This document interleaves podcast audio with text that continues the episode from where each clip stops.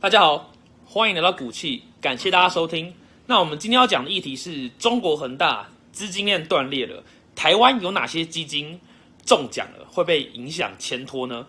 好，那中国地产龙头恒大集团三三三三，简称中国恒大，最近因为资金危机断裂了，那导致了相关的概念股全线的崩跌，非常的惨。大家可以看到这张图，都可以滑雪了，对不对？那很多银行啊，其实申请了冻结，就是恒大的存款一亿三千多万人民币，或者是查封、扣押等值的资产。那这些举动都让投资人们疯狂的恐慌，对。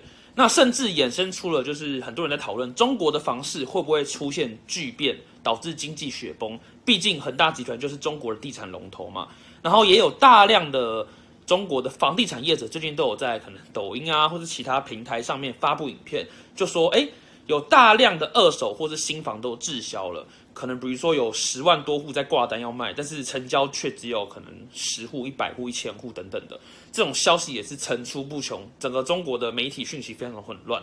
对，那这集我们就先讲恒大相关的讯息。其实过去一年就可以发现，恒大的资产负债，它的负债高达了千亿美元以上，非常的庞大，规模非常之大。然后是中国企业的负债之冠哦，而且许多到期日都不远了，很近。我们债务有分极期跟远期的，就是哎，近期就要偿还的，短期的，或者是可能很久以后才要偿还的，不用那么担心的。那恒大的债务很多都是短期就会到期，就得拿出现金还款的那种，所以很多人就非常的担心。那以基本面来讲的话，确实是非常的危险。那台湾人买的基金之中。到底有哪些持有中国恒大的债券呢？有重大的风险。我们今天就来公布这笔资料。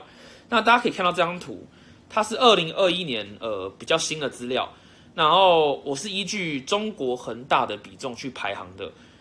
好，那我们先看第一个。首先第一个中标是安联动力亚洲高收益债券基金，稳定月收总收益类股，它的中国恒大持股比占了二点五二 percent 啊。更新一下，不是持股比，是持有债券的比例。对，那大家看到高收益债券基金就知道了，什么是什么是高收益债券基金？通常我们的债券，大家买债券是希望买稳的嘛？因为债券相比股权风险更小。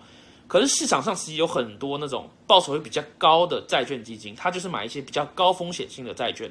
我们债券有分等级，A、B、C 级的。对，那通常你买的等级越差，它给的报酬越高啊。毕竟你风险很高，你要借到钱，你要付出比较高的代价，别人才愿意借你钱嘛。对，所以有很多这类型的高收益债券基金，其实都会去买一些风险性比较高的公司所发行的股票，呃，债券。那像中国恒大，我刚刚讲了，它的负债极高，负债比例失衡。那这种情况下，它的债券的那个报酬都会特别高，因为风险很高，风险跟报酬要去平衡的。对，好。那第二个是台新亚澳高收益债券证券投资信托基金，你看也是所谓的高收益基金嘛。那它的持比有二点一 percent。那第三个是富达亚洲高收益债券证券投资信托基金，你看也是高收益债券，占了二点零九 percent。然后第四个是法巴亚洲日本除外的债券基金，它也占了二点零五 percent。然后倒数第二个是瑞银卢森堡亚洲高收益债券基金，你看。都是高收益，为了追求高收益，你就要面临更大的风险，这个是完全无法避开的，占了一点四八 percent。然后最后一个是汉雅投资亚洲高收益债券基金 A，它占比有一 percent。那我这边只列出六档哦，但是基本上持有中国恒大债券的基金其实超过了四十档，很多很多，但是只是持比都非常的小，所以我就先不列了。我把有一 percent 以上的六个都先列出来给各位参考。所以如果你有买的话，可以稍微考虑，可能要多观察一下了。那如果你有买，你该怎么处理？那我个人认为啊，恒大发行的债券其实非常大，达千亿人民币。那台湾基金啊，基本上买的部位都算少。我们看到那个一 percent、两 percent，其实都已经是最大的了。而且这些债券呢，虽然叫高收益债券，但其实它还没爆，只要到期的时候有还款，它就不算是。爆掉的债券，它反而还是赚钱的债券，所以目前这些债券还没有到期，所以就没有违约问题，所以理论上还不算是真的爆炸，但是现阶段很可能会因为这些利空的讯息疯狂的流窜，导致它面临了价损的问题。那这个都是我个人分享的观点。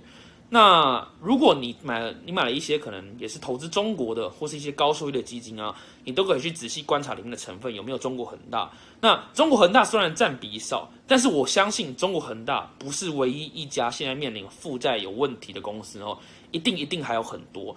所以你的高收益债券，如果里面中国恒大占很少，你千万不要松下戒心，你要仔细去看，除了中国恒大，其他的其他的标的有没有出现负债的问题哦。仔细多关注。那在这种世道非常混乱的时代，如果你看不清，就不要乱买高收益债券。那这个都是我良心的建议。好，那我们今天影片到这里，谢谢大家。